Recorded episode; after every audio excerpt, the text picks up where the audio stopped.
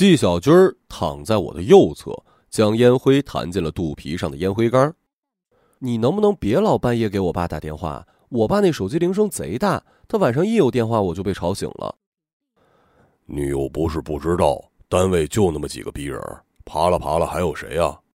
那也不能可我爸一个人造啊！你又不给他提个职，这可怪不到我头上，你爹自己运气不行。我看了他一眼，顺势将盖在身上的空调被往上拉了拉。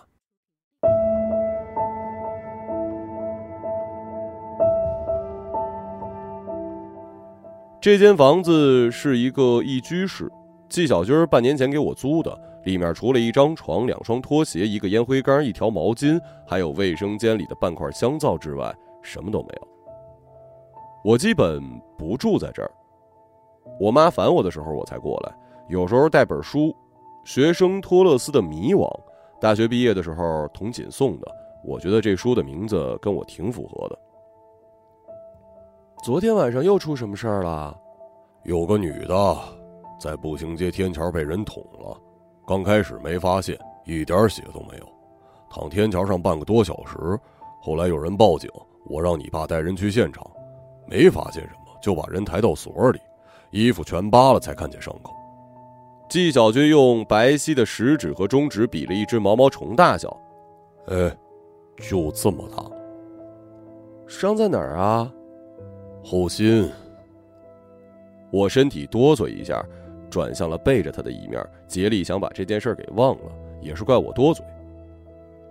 纪晓军仍在讲那起杀人案，说这个小城市十年也没有这样的案子了，谁破谁立功。我望着孤零零的窗帘杆，觉得那杆子很可怜，也没有窗帘挂上。我不是那种喜欢把房子搞得到处都是自己东西的人。漂泊的那几年，我严格控制个人物品的数量，养成了一个行李箱可以打包所有东西的习惯。即使在这间出租房里，也从不留下自己的物品，以防离开的时候还要打包带走。所以我从未为窗帘有无而费心。但当我发现纪晓君也是如此时，却感到了恐惧，更多的是恶狠狠的恨意。我知道自己是出于习惯，他却是出于玩世不恭，毫不在意。显而易见，虽然在把没把这儿当家这个比赛之中，我们打了一个平手，而在其他对垒中，我失利太多，比分已经远远落后。看看他的脸，我忽然很想激怒他。我装作一副漫不经心的样子说。这房子你租到什么时候啊？八月底。放心吧，啥时候该找续租啊？我知道啊。他把脸凑过来，看样子想咬我鼻子。我将手推向他的脸，平静的说：“我下个月要结婚了。”我看到纪晓君立刻正襟危坐，身体自然的跟我隔开一些，仿佛面对着一件已经被卖出去的东西。不是明年吗？刚改的，下个月十六黄道吉日。彭宇他妈说再也没有比那天更适合结婚的日子了。哦，那挺好的。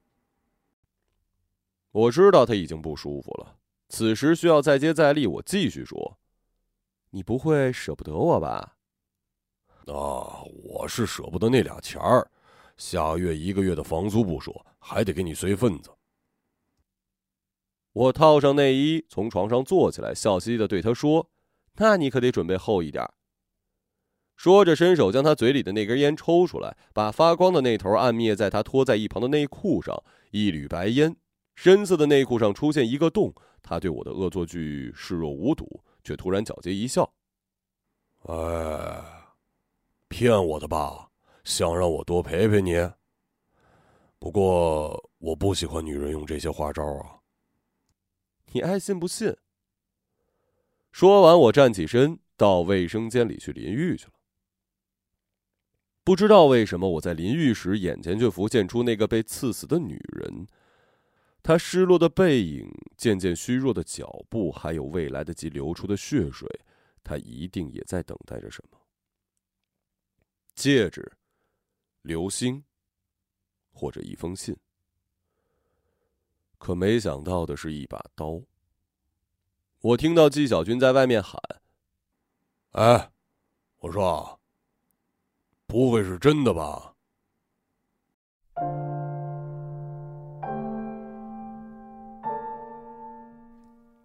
此后一段时间，纪晓军没再联系我。也许是因为杀人案，也许是因为讨厌我的花招，我也没联系他。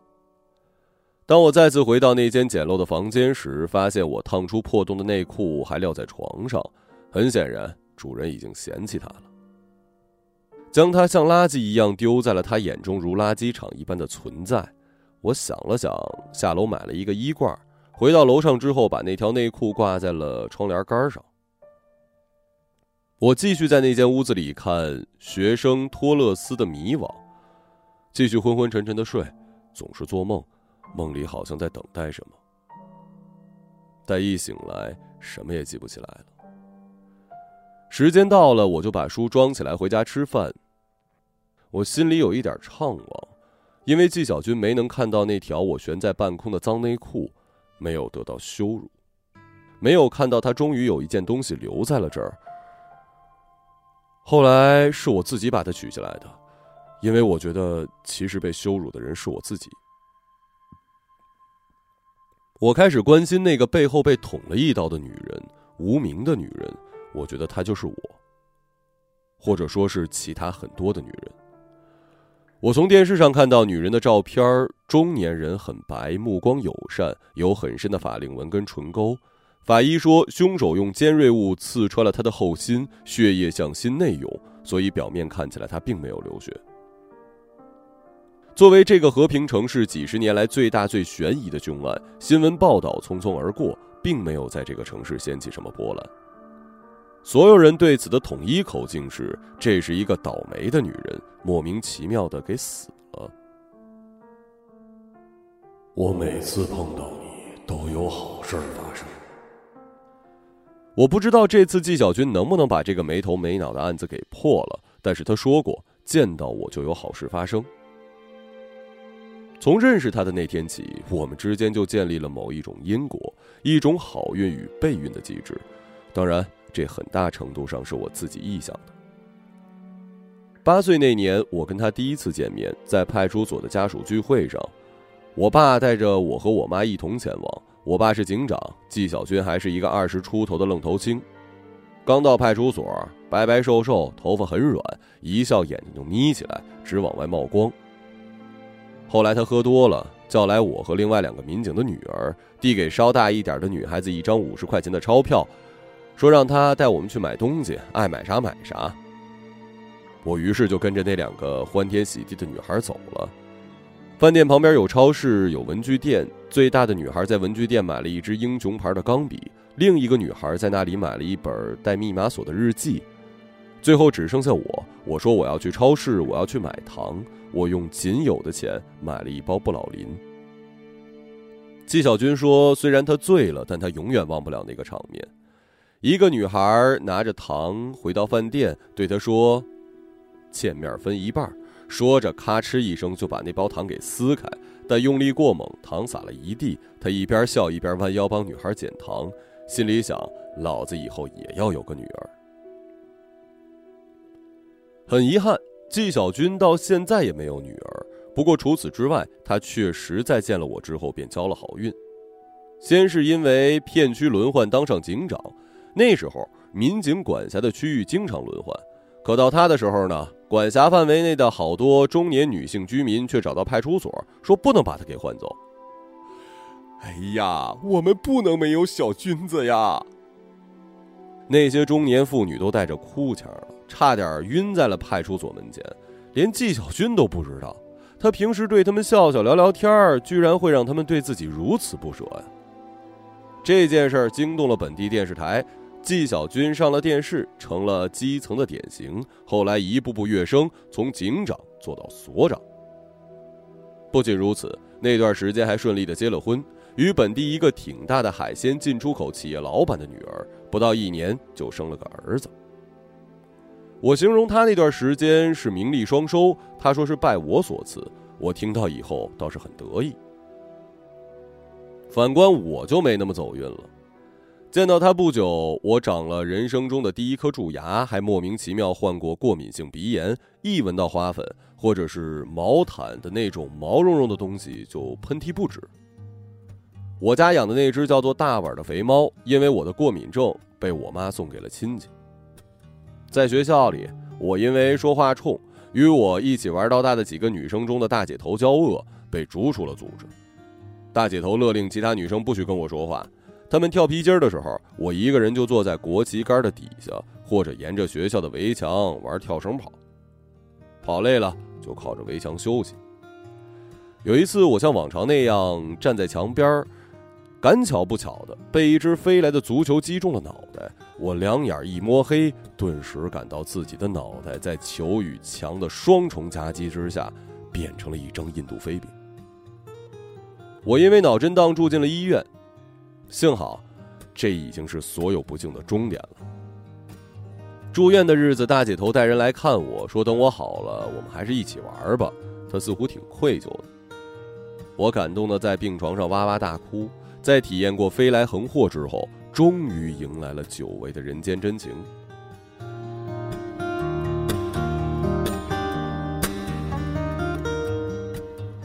所以。九个月前与纪晓君的再次碰面，只能用在劫难逃来形容。那时我胆战心惊，我恐怕这将是一次童年记忆的轮回。白给的糖并不甜，而且它意味着蛀牙、过敏、脑震荡。那个时候我已经跟彭宇在一起一年多了，他是我的高中同学，两个人已经到了谈婚论嫁的程度，而他呢，因为离了婚心烦。在我们家楼下请我爸吃饺子。听说你女儿回家了，嫂子不在，就让她下楼跟咱俩对付吃口饭吧。他对我爸说：“我就那样再次出现在了他的面前。”他胖了一些，眼角的鱼尾纹像是凌乱的线头，但是模样没变。我爸去上厕所，他在桌子下面不怎么老实，一直踢我脚。你放尊重点啊！我靴子都被你踢开胶了。还记得当年拿我钱去买不老林吗？早忘了。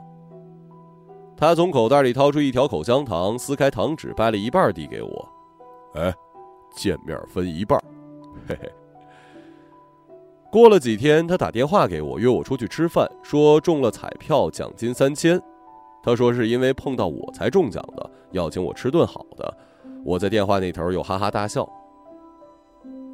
是啊，那时候我还笑得出来，可现在笑不出来了。从那天开始，我对与彭宇的婚约感到了莫名的恐惧，也开始明白好运与厄运的作用机制毫无道理可言。上帝只管洗好牌往你手里塞，并不考虑有几张好的，几张坏的，好坏牌没有平均分布。这次。他会因为遇见我而再次交到好运吗？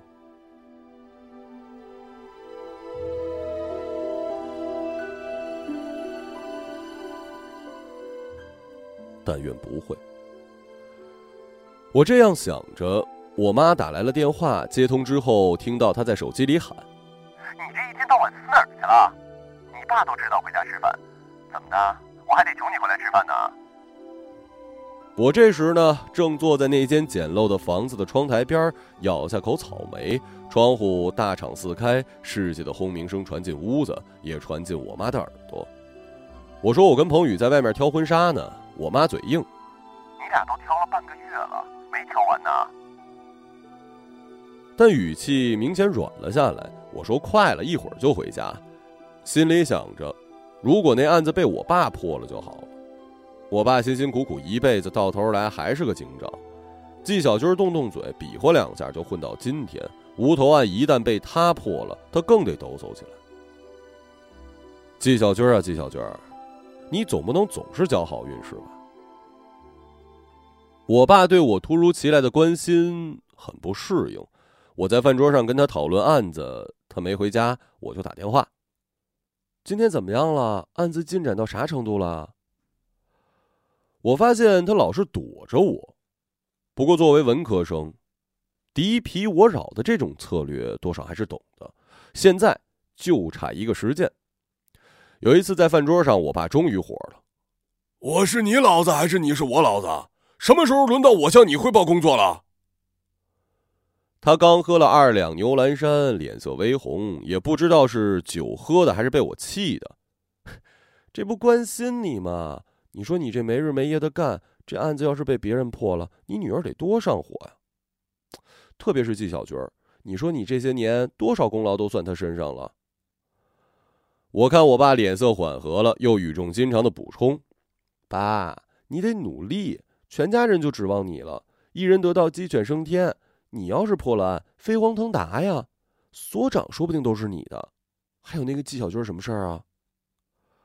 我妈给我爸盛来半碟他最爱吃的芹菜花生米，也在一旁添油加醋。是啊，老李，这案子你要破不了，我都替你憋屈的慌，牙花子肿得老高了。行，我知道了。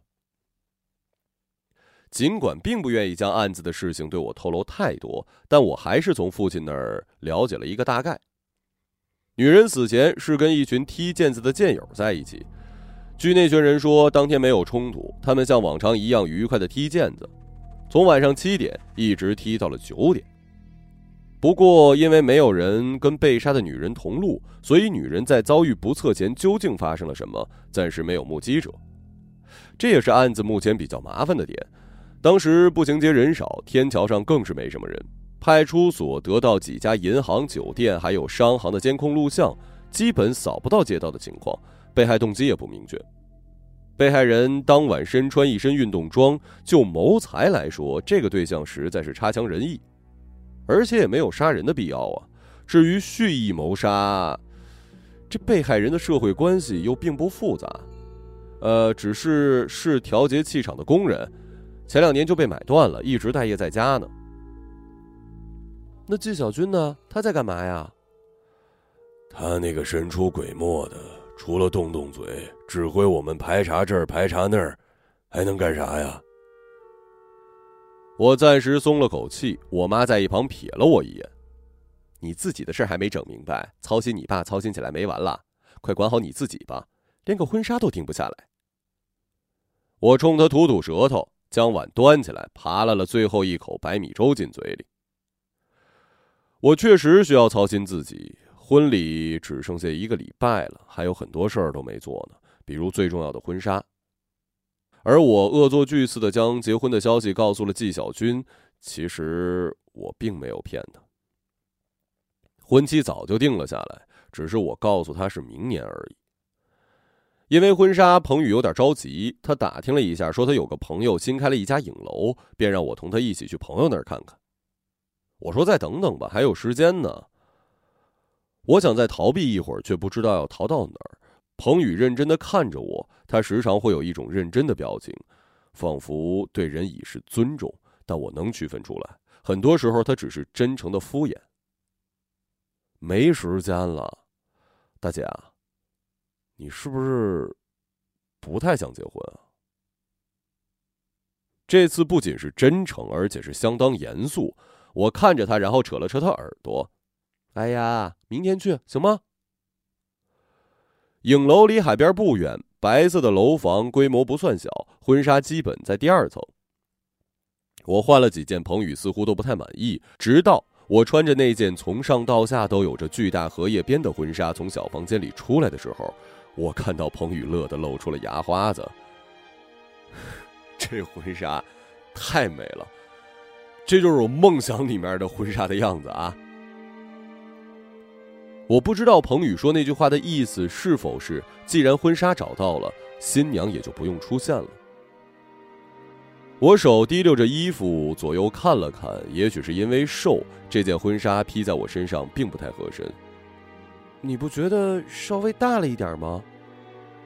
我对着彭宇转了一圈，他若有所思的点点头。我叫店员给我找小一码的婚纱，再次去了房间更换。我并非对婚纱不在意，而是知道自己想要的那件永远不会在现实中得到。人对永远得不到的东西，永远做不成的事儿，总会心生倦怠。我梦想中的婚纱曾在一部日本电影中出现过。电影的名字跟情节我早就忘了，只记得女主穿着它的样子很美。那是一件制作精巧的婚纱，上身对折的褶皱做成了贝壳的样子，束腰是宽布带镶乳白珍珠，后腰处留意着白纱围摆，是点睛之笔。可以想象，穿上这套婚纱的人，背影是有多迷人。看着镜子里的自己，被那些层层叠叠的荷叶遮挡的严严实实，我掉进了一件婚纱里。像掉进了一滩泥沼，一片浪花，而不是在试穿。我将它脱下，又将新马术的婚纱往身上套。电话响了，我没接。我知道是纪晓君，他的来电铃声跟别人不一样，我没来得及换。我一动不动待在那件婚纱里，头还没有从婚纱里伸出去，像在跟什么人玩藏猫猫，而那个人快要找到我了。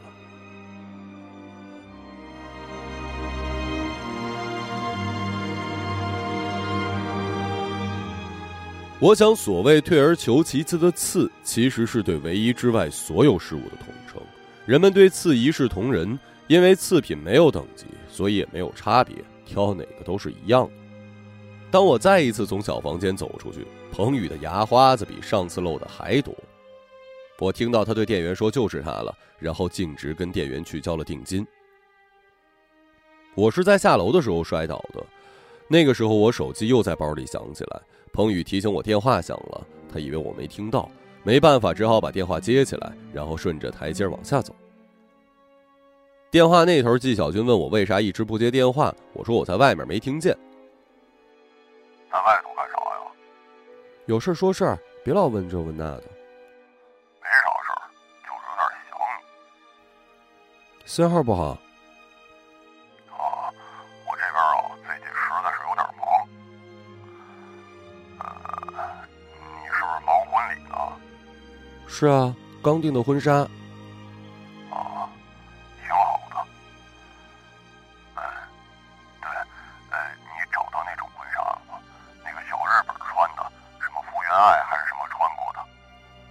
什么小日本福原爱？听不懂。我有些不耐烦，迫不及待想挂电话。那时我眉头紧皱，像在吃一种很苦的药丸。是的，就是在那个时候，我记得纪晓君说的“福原爱”其实不是福原爱，是桥本爱。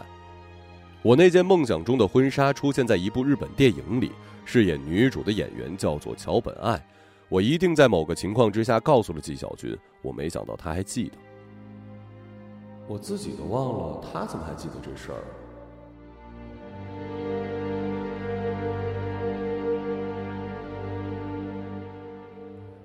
这是我从台阶上滚下去之前一直在思考的问题。我脚底有点发软，一旁的彭宇嘱咐我看到我还冲他点头表示没事儿。不过那时候已经来不及了。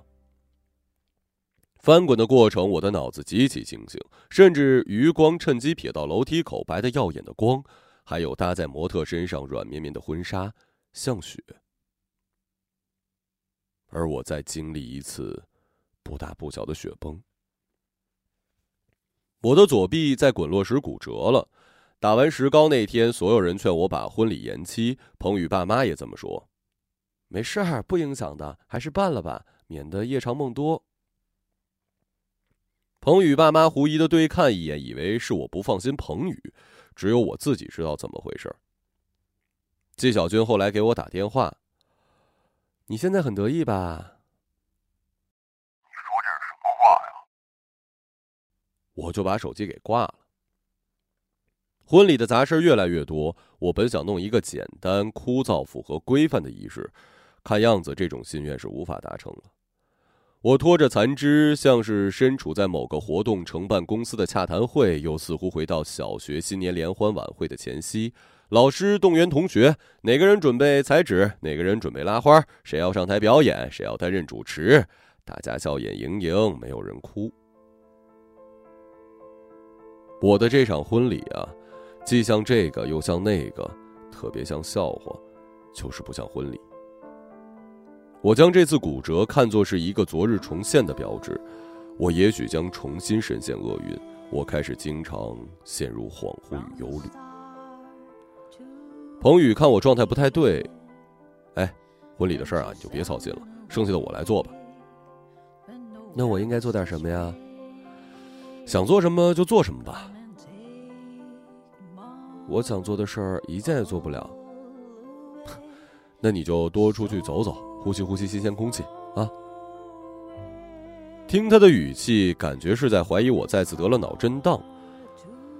我就梦游一般的出现在了室内的大街小巷，因为听从彭宇的建议，家里让人喘不过气，而我也帮不上什么忙。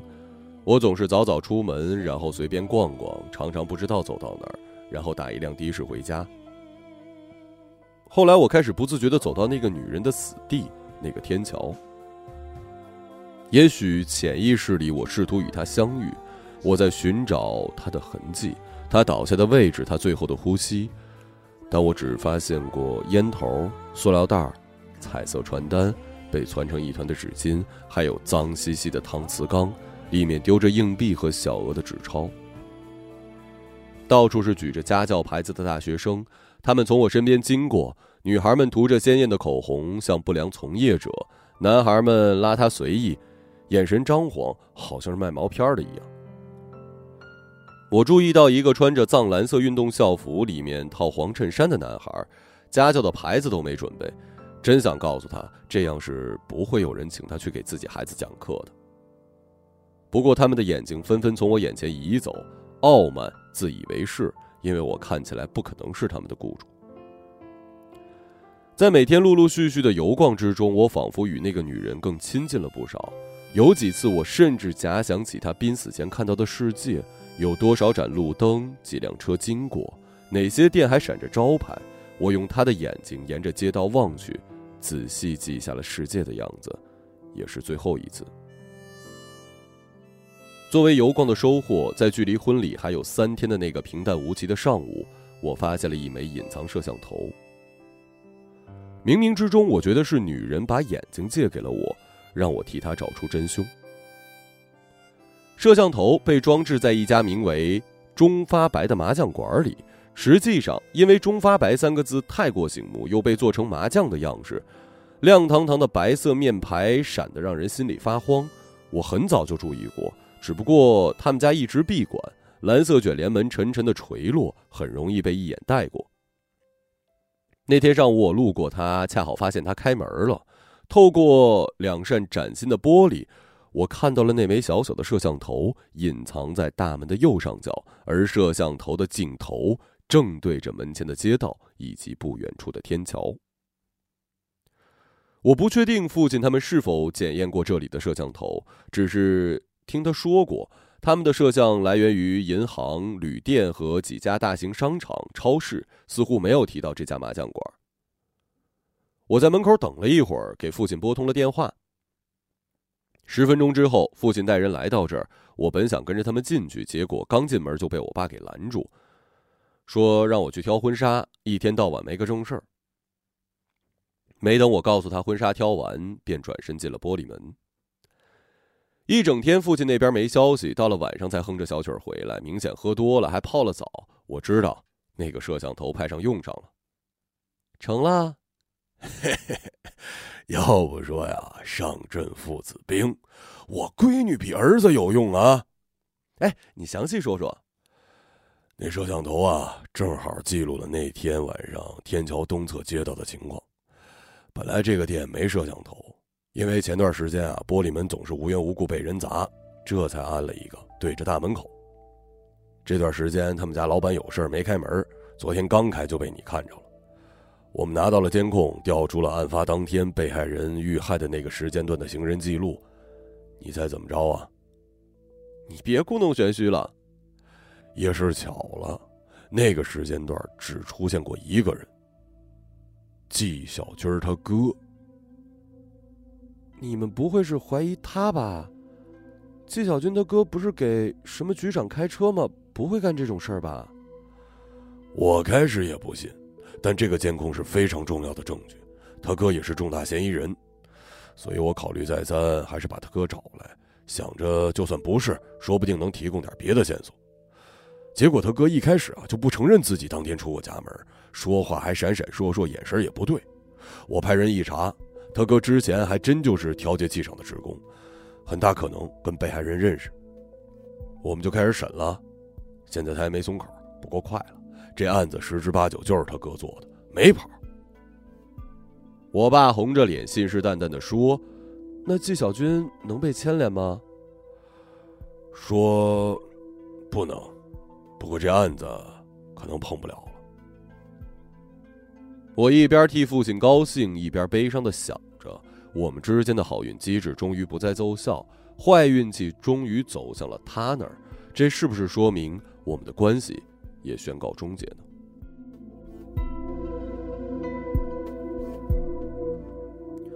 我的婚礼可能让很多人终身难忘。我端着打着石膏的左臂上台，完成了一系列的仪式。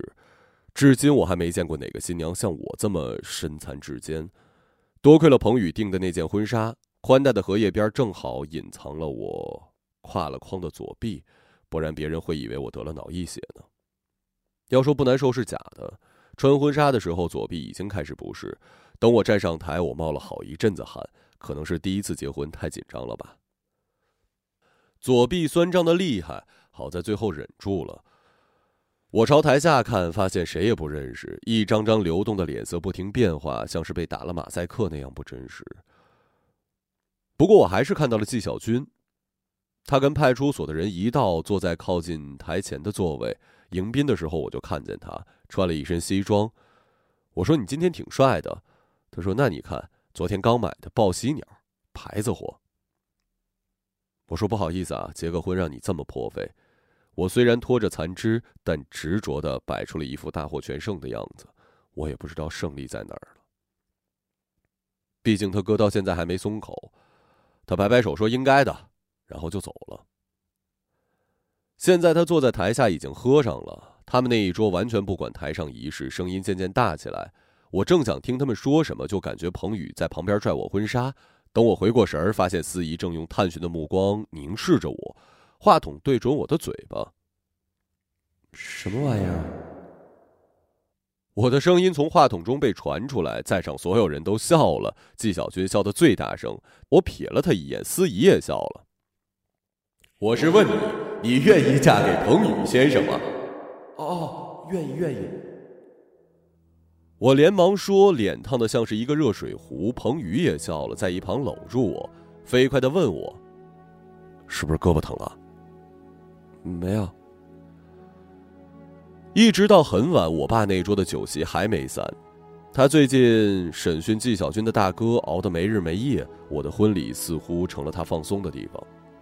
我让彭宇他爸妈先走，我和我妈留下来陪我爸。等到终于结束，我爸已经不省人事了。我和我妈搀着父亲，正想搭个出租回家，可半路纪晓军杀出来，他也喝得一塌糊涂。将派出所的几个人甩在一边，偏要跟我们家坐一辆车走，说顺路。我和我妈拗不过他，只得带他一起上车。直到那个案子过去很久之后，我的父亲还会追问当天发生的事儿。他养成了一个习惯，时不时的就想起他，然后他会追问一句：“怎么会这样？”我一五一十的告诉了他那天事情的经过。但时间线是从我和纪晓君在天桥下边下车以后，其他的我没说。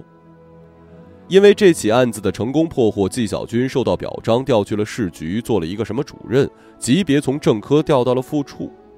所里新来了一位所长，我父亲还是做他的老警长。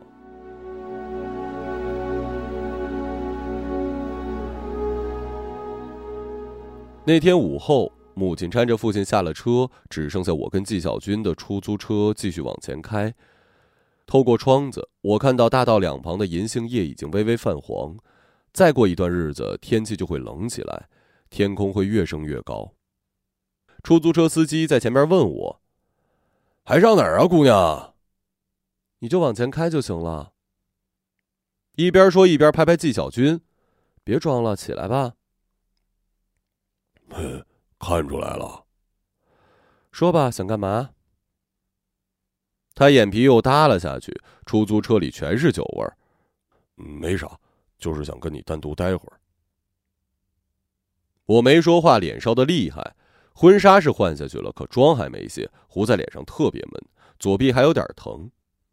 我用右边的好手轻轻捏着残臂那边的肩膀，想让肌肉稍微松弛一下。对不起啊，没合计给你整成这样。算了。他强撑着身子想要坐起来，就像一滩烂泥，又滑了下去。我没想过还能碰到你。我这段时间吧，打住吧，行吗？都过去了。不管什么都过去了。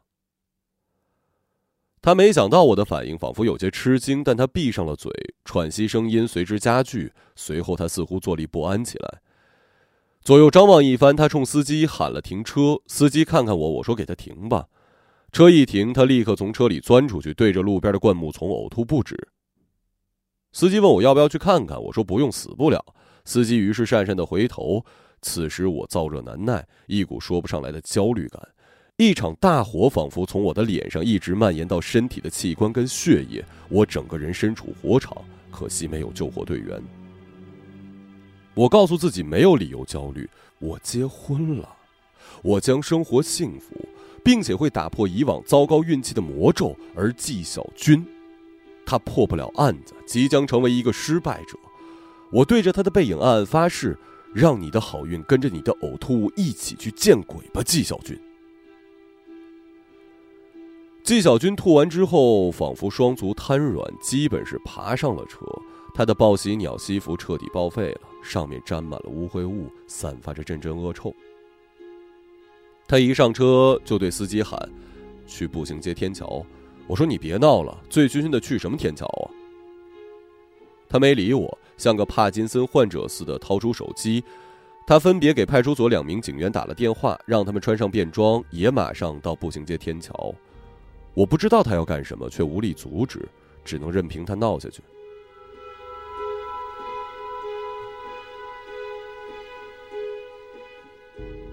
出租车过了城北桥洞没多久，步行街天桥就到了。我用那只好胳膊搀他下车，幸好两位警员就在附近，他们二人合力一起将他架起来。让脚，让脚。纪晓军迈着软绵绵的步子，吐着酒气，对两个警员说：“一名警员苦着脸，算了吧，所长，咱回所里吧。”纪晓军红着眼盯着那名警员，上桥。就这样，两名警员扶着他往桥上走，我跟在他们后面，心惊胆战，似乎有什么我不愿意面对的东西，正挑起一支杆子，将帷幕的一角掀开。天桥上依然人来人往，只是不见了那些前来应征家教的年轻人。乞丐们躺在地上，懒洋洋地晒着太阳。搪瓷缸子里闪动着硬币的银白色金属光泽。当我们目光扫过他们，我发现那个熟悉的身影：穿蓝色运动校服，里面穿黄色衬衫的瘦骨嶙峋的男孩。他的脸更脏了，头发枯燥蓬乱。纪晓军被两个警员搀着，一步步走向男孩。男孩正倚在天桥的栏杆边，眼睛像是两颗毫无生气的弹珠，以至于纪晓军他们靠近时还浑然不知。我看到纪晓军忽然从两名警员的搀扶中挣脱出来，一手抓住了男孩的肩，一手扼住男孩的脖子。男孩比他高一头，当被纪晓军抓住的时候，却明显受到了惊吓，一动不敢动，眼睛痴痴的看着纪晓军。说。人是怎么杀的？啊！纪晓军凭着酒劲儿朝着男孩吼，男孩似乎被纪晓军的喊声震慑，一下子就哭了出来。我呆呆的站在一边，身体不受控制的抖起来，仿佛站立。他，他死了吗？他死了。男孩一边啜泣着，一边疑惑的望向纪晓君。纪晓君摆摆手，两个警员上前将男孩摁倒在地。天桥上行人一时慌乱逃窜，不一会儿又将男孩跟两个警员围住。纪晓君和我站在人群外围，我看着他的脸色，知道他酒全醒了，也许刚才是装的。男孩的头被摁在地上，泪水跟汗水模糊了他本来就脏兮兮的脸。他说他没想杀人，只是想抢点钱。那个女人不给，还跑，一边跑一边喊。男孩一时着急，怕人听见，就用一把水果刀捅了他。刀很小，但女人马上栽倒在地。男孩从他包里抢了十五块就跑了。男孩一边啜泣，一边说着连不成的句子，将杀人过程一五一十的复述了出来。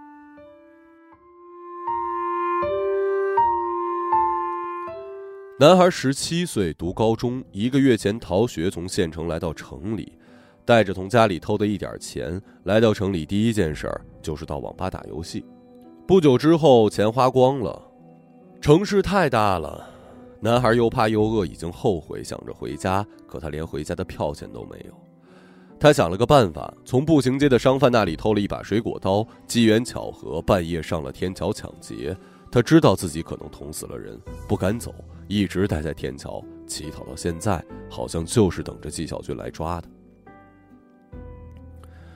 不知道什么时候，我发现自己在流泪，又哭又笑的，真是悲惨。我抹干净脸上那一片潮湿，看了纪晓君最后一眼，将身体转了过去。哎！我听到纪晓君在喊我的名字，我迈着步子向前，人声鼎沸，我大喊了一声：“纪晓君，你去死吧！”接着端着我坏了的手臂跑了起来。很快，我的声音也淹没在背后嘈杂的人声之中，没人知道了。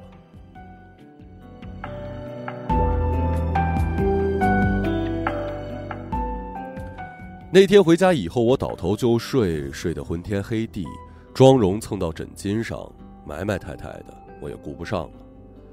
迷迷糊糊的时候，感觉我爸给我盖被子，还说什么孩子累坏了。我想说爸，你也累坏了，但我醒不过来。后来我终于醒了，到客厅喝水，看到我爸一个人坐在黑暗的窗边，往外看，整个人非常孤独。我喊了一声“爸”，他回过头说：“你醒了，吃不吃点饭呢？”我说：“不饿。”我爸点了点头。你知道吧？案子破了。我知道，当时在现场。姑娘，你说咋回事呢？我到现在都不相信纪晓君怎么就抓住凶手了呢？我也不信。那纪晓君大哥怎么回事啊？他大哥今天招了，那天晚上是去附近的朋友家吸毒，以为事情败了，一直咬着不说。后来知道调查他是因为杀人的事儿，就把事情全招了。派出所今天又调查他那几个朋友都认罪了，时间地点对得上。而且去那小子家不用过天桥。哦，没杀人就好。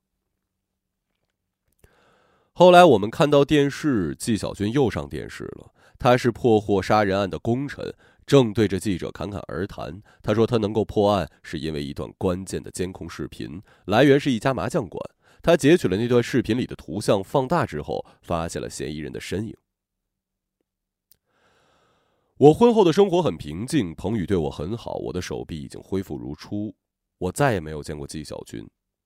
案子发生半年之后，我去医院检查，发现自己怀孕了，全家人都很高兴。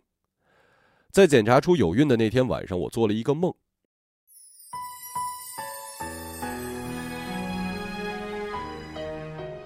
梦见我领着孩子在步行街散步，不知不觉走到了天桥边然后看到了纪晓君。梦中的他穿着那身报喜鸟西服，正在我常去的一家店铺买糖炒栗子。一看到他我就哭了，我的左臂开始在梦中隐隐作痛。纪晓君也看到了我，他跑过来开始哄我，左哄右哄，可我还是一直哭，一点也停不下来。最后他把那包糖炒栗子递给了我，说：“你别哭了，行不行？都给你还不行吗？”我扬起那张哭花的脸，拼命的摇头：“我不要栗子，不要栗子，我只希望你答应我，如果我们下次再碰面。”分一点你的好运给我好不好啊？纪晓君看着我，仿佛在看一只狗。也许是觉得我可怜，他答应了我的请求。我破涕为笑。临别时，我抱着孩子，看到纪晓君向我挥手。他说：“祝你下次好运。”不信眼泪能令失落的你爱下去，难收的覆水，将感情慢慢荡开去。如果你太累，及时地道别没有罪，牵手来，空手去，就去。一个朗读者，马晓成。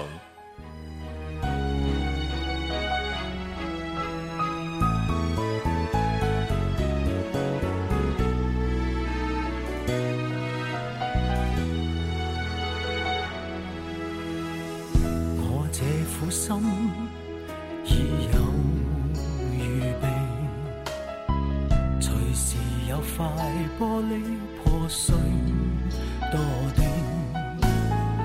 勉强下去，我会憎你，只差那一口气，不信眼泪。能令失落的你爱下去，难收的覆水，将感情慢慢荡开去。如果你太累，及时地道别没有罪，牵手来，空手去，一起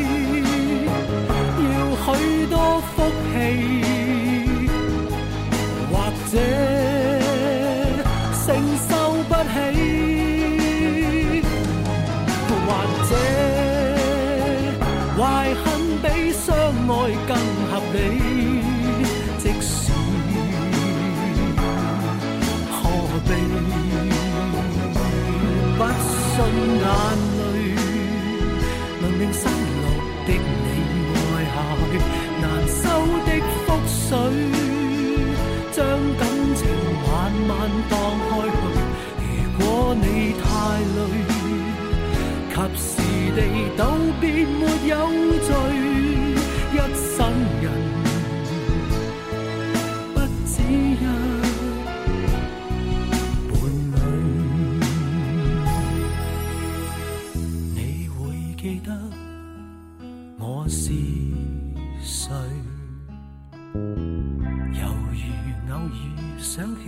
过气玩具，我抱住过，哪怕失去，总想到。